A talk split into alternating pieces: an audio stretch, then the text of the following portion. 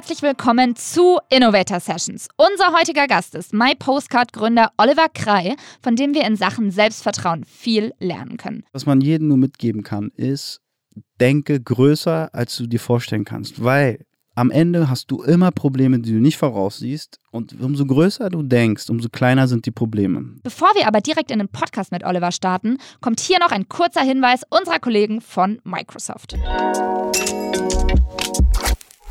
Künstliche Intelligenz ist das, was wir gemeinsam draus machen. Und dafür sind unsere Freunde von Microsoft wieder am Start. Die haben sich die Frage gestellt, wie kann künstliche Intelligenz dazu beitragen, eine Unternehmenskultur zu schaffen, die vor allem auf Innovation und Weiterbildung ausgerichtet ist. Ja, wie das geht, könnt ihr nachlesen und zwar in der aktuellen KI-Studie von Microsoft, ganz einfach unter www.microsoft.de/slash KI-für-alle, für natürlich mit UE geschrieben. Hi und willkommen zu Innovator Sessions, dem Podcast des Magazins Innovator by The Red Bulletin. Schön, dass du dabei bist. Ich bin euer Host Laura Lewandowski und auf diesem Kanal frage ich mit Fleming Pink jeden Montag Gründer, Forscher, Sportler oder Musiker zu den innovativen Rezepten hinter ihrem Erfolg aus. Fleming ist beim nächsten Mal wieder am Start. Das bedeutet, heute habt ihr das Vergnügen mit mir. Kurz zum Konzept für alle, die neu dabei sind. In unserem Podcast sprechen wir mit unseren Gästen über ihre größte Stärke. Das Besondere, jeder Gast bringt drei Tipps mit, wie ihr selbst diese Fähigkeit verbessern könnt. Unser Gast heute ist Oliver Krei und dem ist als Unternehmer ein kleines Wunder gelungen. In unserer zunehmend digitalen Welt ist er mit einem analogen Medium durchgestartet. Als Gründer von My Postcard ermöglicht er es Menschen, Aufnahmen von ihrem Handy per App als Postkarte weltweit an Familie und Freunde zu schicken. Klingt einfach? Ist es aber nicht. Vor ihm sind Konzerne wie Apple oder Rocket Internet mit genau dieser Idee gescheitert. Doch Oliver ließ sich von diesen Fails absolut nicht beeindrucken und schaffte mit My Postcard den Durchbruch. Die Frage liegt nahe: Woher nimmt Oliver die Überzeugung, es besser zu können als die Big Player? Und was können wir alle in Sachen Selbstvertrauen von ihm lernen? Darüber spreche ich mit Oliver in dieser neuen Folge von Innovator Sessions, dem Podcast des Magazins Innovator by The Red Bulletin. Wie immer gibt es drei Tipps und ich freue mich riesig loszulegen. Oliver, schön, dass du da bist. Hallo Laura. Ja, mega cool. Also ich habe mich richtig auf das Gespräch heute mit dir gefreut. Aber vielleicht kannst du noch mal zu Beginn kurz erzählen, wie du überhaupt zu deinem Postkartenimperium gekommen bist und wie die ganze Nummer angefangen hat, weil klassischer BWLer bist du ja nicht. Ja, Laura, das stimmt natürlich. Ähm, ich habe eigentlich eine ganz andere Karriere hinter mir oder ich habe ganz anders angefangen. Ähm, ich habe eigentlich jahrelang mein Geld mit Graffiti verdient, Fassadenmalerei, äh, Billboards bemalt, Plakatmalerei gemacht und ähm, kam irgendwann an den Punkt, dass es nicht mehr skalierbar war. Das war, ich hatte natürlich eine, eine, eine coole Gruppe, äh, mit denen ich das alles gemacht habe, aber ähm, irgendwann habe ich mir die Frage gestellt, shit, irgendwie hast du so viele Ideen und willst so viel machen, bist auch voll mit Aufträgen, aber ich suche was Skalierbares. Und dann bin ich auf die Idee gekommen, irgendwann mal im Urlaub, dass ich äh, hier meine Kreativität mit meinem mit meiner Passion mixen kann und habe My Postcard 2014 gegründet. Also du warst quasi schon immer so ein krasser Postkartenschreiber oder wie kann ich mir das vorstellen? Ja, ja, im Grunde schon. Also ich war, also honestly, ich habe wirklich immer Postkarten geschrieben. Ich fand es immer geil, irgendwie meiner Oma coole Karten zu senden. Ich, ich fand es schon immer interessant zu gucken, was auf den Bildern drauf ist, von welchen Herstellern, von welchen Verlagen die Bilder gemacht worden sind. Und habe dann irgendwann auch natürlich mitbekommen, what a pain. Du musst eine Briefmarke kaufen, du musst irgendwie die, eine coole Karte finden. Die, die Qualität wurde immer schlechter, auch in jedem Land. Und ich hatte einen Fall, ähm, das war in Miami gewesen und da wollte ich, glaube ich, fünf oder sechs Postkarten versenden und im Souvenirshop war es tatsächlich so, dass sie mir gesagt haben, dass sie nur Inlandsbriefmarken haben. Ich müsste doch in so ein Hotel gehen, mhm. irgendwie ähm, an eine, an eine ähm, also nicht an South Beach, sondern rüberfahren. Ich so, hä, was, Leute, was geht denn jetzt? Ich brauche nur irgendwie eine 80 Cent Briefmarke. Und da war dann auch der Punkt, wo ich gesagt habe, ey, es kann jetzt echt nicht sein, so, ja. Und ähm, hab das dann gemacht, hab mir die Brief, hab mir die äh, Briefmarke gekauft, musste dann noch ein, äh, eine Mailbox finden, ja. Und irgendwie habe ich gedacht, nein, das geht besser. Ähm, und hab dann äh, geresearched und hab gedacht, okay, yo, ähm, das war noch zu einer Zeit, wo wir, glaube ich, das iPhone, ich weiß gar nicht, vier oder so hatten, ja aber ich wusste, hey, Smartphone ist die Zukunft und wenn du das kombinierst, so dann ist geil.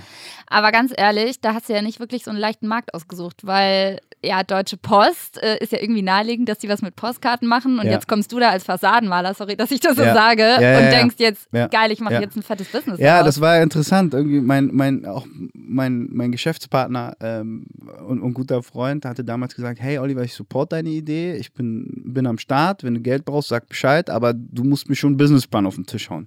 Ich so, yo, kein Problem. Hab mal so ein bisschen geresearched, äh, hab dann so meinen ersten Businessplan gemacht und da ging es eigentlich hauptsächlich darum, wie viel Potential die Welt hat und später ein Smartphone besitzt. So, ja? Und gar nicht irgendwie, ich hatte gar keinen Plan von Marktanalysen, ich hatte keinen Plan von Wettbewerbsanalysen, keine Ahnung von Customer Acquisition, Lifetime Value Calculation, KPI Shit, I don't know, ja. Ich habe gedacht, ey, das mache ich und ich mache es zehnmal besser als die anderen, scheiß drauf. So und ähm, ja, äh, klar habe ich die, die, Produkte gesehen von der Deutschen Post und ich habe auch die Wettbewerber gesehen, ich habe die Amerikaner beobachtet.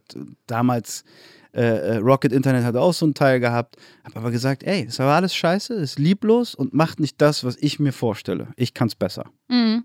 Und wo hast du das Selbstvertrauen irgendwie so auch ein bisschen hergenommen, als Künstler komplett ohne BWLer-Background dich in so ein Haifischbecken zu begeben? Das finde ich schon ein bisschen mutig, ehrlicherweise. Also wenn ich es mal ganz tief angreife, ist es, glaube ich, das erst, oder sagen wir mal so, ja, ich glaube, das größte Selbstbewusstsein hat mir meine Mutter schon immer gegeben, hat immer gesagt, hey Oliver, wenn du was machen willst, mach es, ich unterstütze dich dann.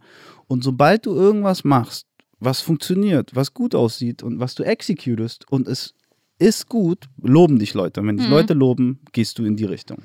Eigentlich musst du nur viel machen. Und wenn du viel machst, machst du viel falsch, aber du kannst auch viel richtig machen. Und wenn du viel richtig machst, kriegst du Lob und das Lob ist die Stärkung und das ist dein Selbstbewusstsein. Und ein bisschen Selbstbewusstsein hat dir ja auch dein Sieg in Amerika gegeben. Vielleicht kannst du darüber noch ein bisschen erzählen.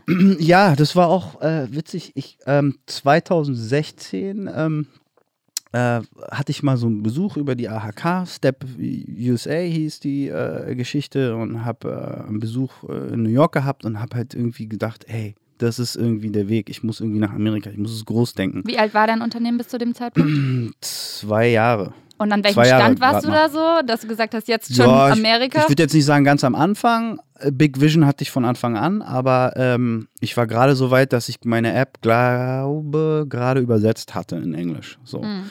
Und aber mir war von vornherein bewusst, ich habe hier ein Produkt, das kostet 2 Euro. Davon musst du Porto abziehen, dann musst du Paymentgebühren abziehen, Production und den ganzen Shit. Wenn du das Ding nicht groß denkst, schaffst du es nicht. Mhm. Und wie wir alle wissen, die Amerikaner denken größer, ja klar, aber wenn du wirklich das hacken willst, dann musst du auch irgendwie deren Mentalität irgendwie ähm, äh, aufnehmen. Und so kam es dann dazu. Da hatte ich dann das Selbstbewusstsein auch, mich beim German Accelerator damals zu bewerben. Was ist es genau? Für Das Leute, ist die ein es. Incubator-Programm von, von, von, vom deutschen, deutschen Government, die sozusagen Startups. So viele englische Sätze, Incubator, Government. Ja, Auf ist- Deutsch, Oliver. Ja, also ich will ja nicht sagen, ich bin auch, ja, ich, wie sagt man denn eigentlich? Nicht Denglisch? Wie sagt man das, wenn man das so Denglisch. Englisch? Nee, nee, das sagen die Deutschen. Wie gibt's, was gibt's da für ein, ähm, egal. Ich finde es ganz gut. Äh, ich glaube, mittlerweile in der Globalisierung gibt es mehr englische Wörter. Jetzt aktuell Homeoffice, ja. Meine Oma hat mich gefragt, so, ähm, sag mal, Oliver, was ist denn Homeoffice? Ich so, ja, Omi, das ist, wenn du halt zu Hause sitzt und zu Hause arbeitest. Ja, dann heißt es doch zu Hause arbeiten und nicht Homeoffice. Hat's recht. Hat sie recht, ja, jo. Aber Zurück zum Incubator. Genau, Incubator. Ähm, ist ein Startup-Programm, wo du, äh, wo die deutsche Regierung deutschen Startups hilft, in Amerika Fuß zu fassen ähm, und fördern ähm, die Startups mit Mentoring, kostenloses Mentoring und ein Free Office Space in New York City, in Boston oder Silicon Valley. Und ähm, ich habe von diesem Programm damals in New York gehört und hab, war auch, habe die dann besucht und ich habe gedacht so, yes, Mann, das ist genau das, wo du hin willst. Du willst jetzt hier groß denken, ja. Und habe mich dann da beworben und glücklicherweise habe ich dann Ende 2016 da auch gewonnen, was hätte, ich- hätte ich echt nicht geglaubt, Gegen weil viele Tech-Startups auch, meintest Ja. du, ne? ja, Crazy Like irgendwie, weiß ich nicht, Robotics, Tech Mac, irgendwas dreht sich mit einem Klick und ich habe gedacht, hier gewinnst du sowieso nicht. Ich meine, die kommen ja alle mit irgendeinem Tech-Kram und ähm, ich habe halt eine Postkarte, die du mit einer App versendest, so für jeden sehr einfach gedacht, aber ich hatte schon von Anfang an super Traction, also meine Numbers waren echt schon immer am Start und habe dann gewonnen. Und Geil. dann habe ich gedacht, yo, Jetzt kannst du alles schaffen. jetzt kannst du alles schaffen.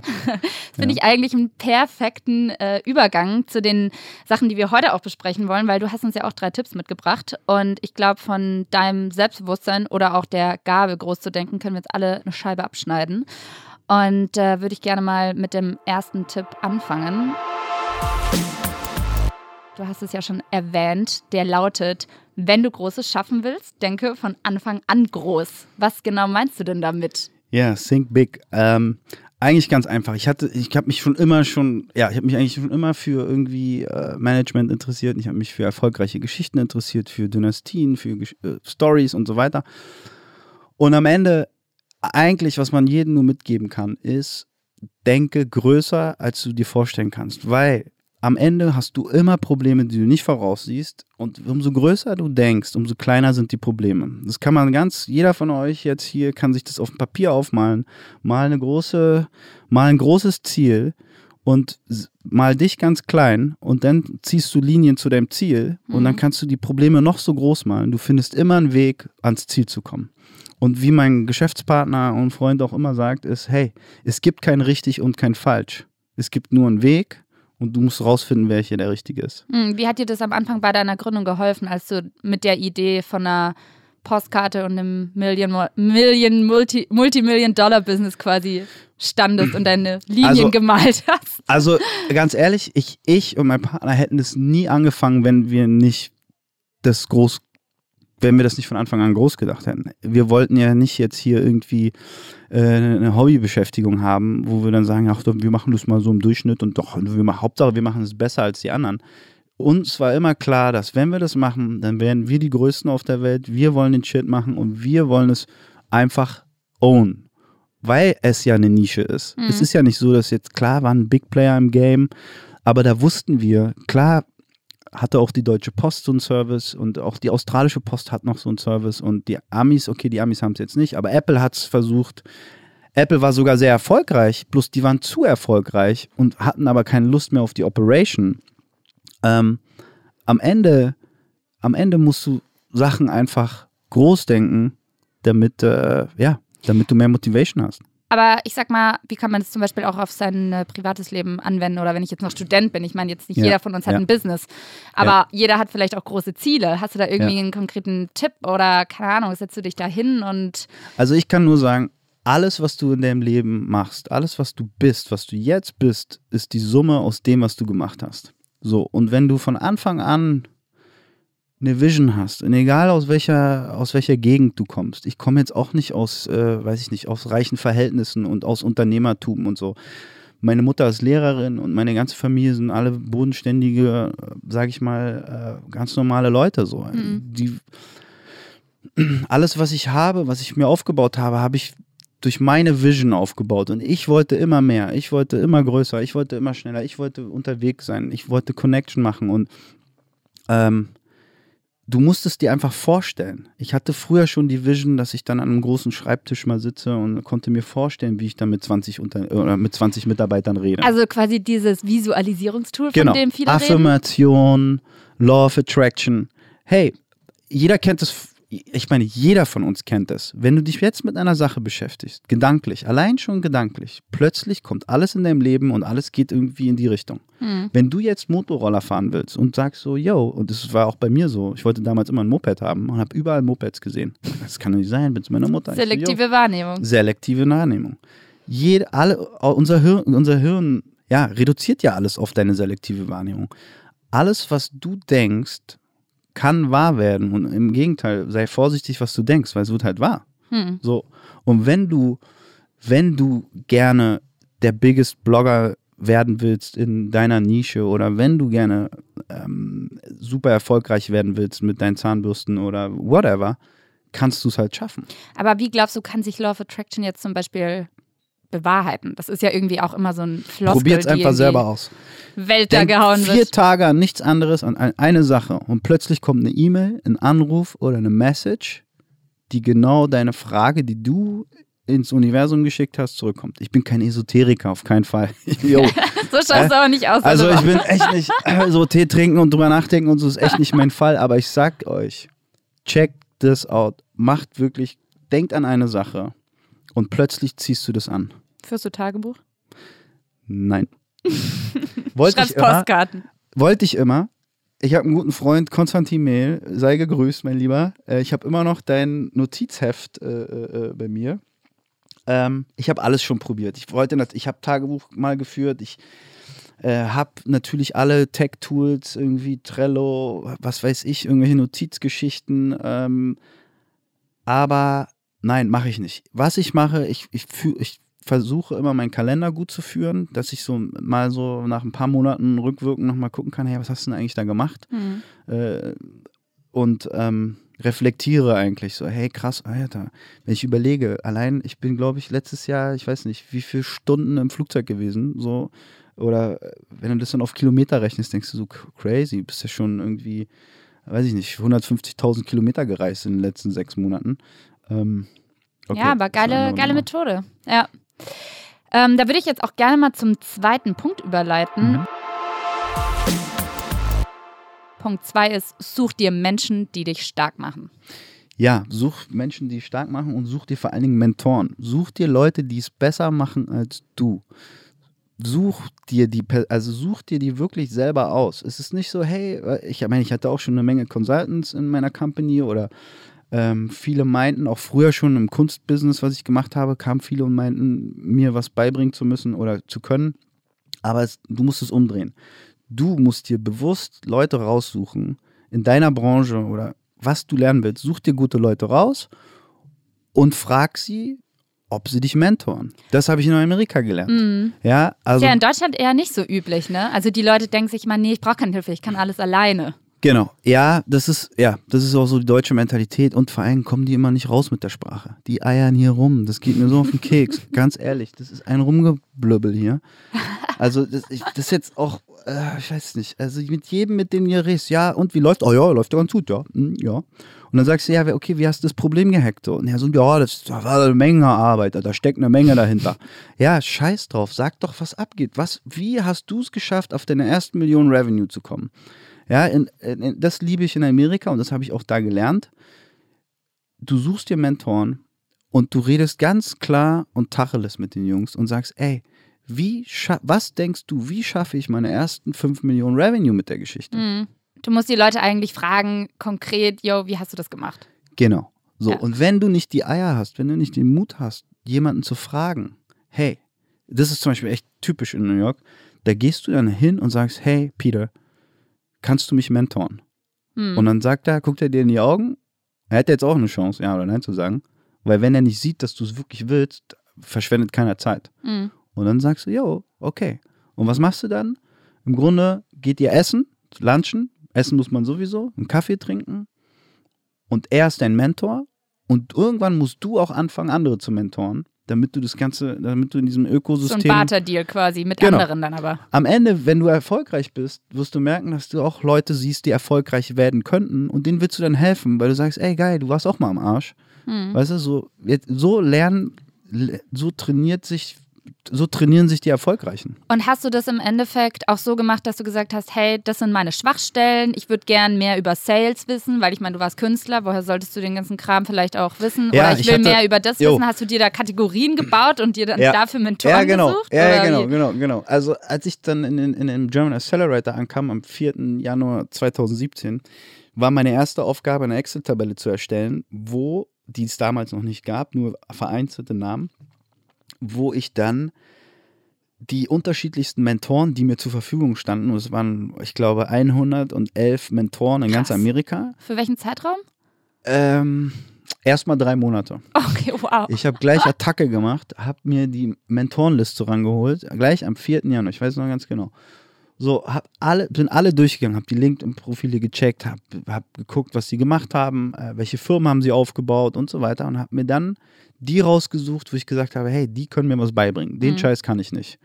Und ähm, dann hatte ich jemanden, Thomas Groß, der jetzt in Berlin wohnt, der früher bei McKinsey war und mein KPI King ist, bis Mhm. heute.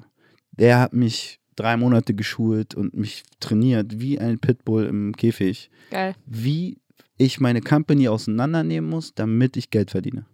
geil. Das war wirklich, und ich, also ich bin nicht überheblich, aber ich glaube, jetzt kann ich ganz vielen Leuten was in, in KPIs beibringen und bin da, ich habe echt studiert, so in drei Monaten mit ihm. Ja. private. Und wie würdest du sagen, ist das jetzt wieder auf, sag ich mal, aufs normale Leben ohne große KPI und Businessnummer übertragbar? Ich meine, jeder braucht ja irgendwo auch Unterstützung vielleicht im Bereich Sport oder Mental Health. Ich meine, darüber Ja. wollen viele Leute nicht reden, aber du meintest ja, auch irgendwie in New York hat ja auch jeder so einen Mentor für alles. Ja.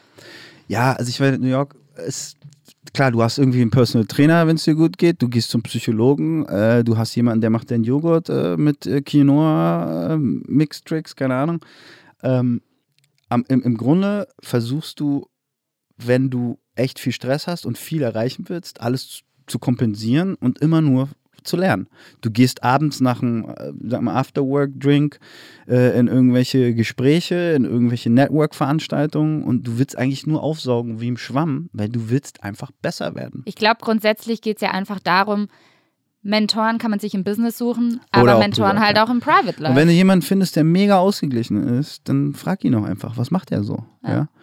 Und ähm, Finde ich geil eigentlich. am Ende, ja, am Ende, ja, am Ende ist jeder anders ausgeglichen. Der eine braucht irgendwie, der braucht es am Wochenende abzuhängen, der andere, der liebt Sport. Mich könntest du mit Basketball jagen, so, ja. Also, wenn ich Basketball spielen müsste, das wäre die größte Quälerei. Für andere ist es der, der größte Shit, am Wochenende ein Basketballspiel zu spielen.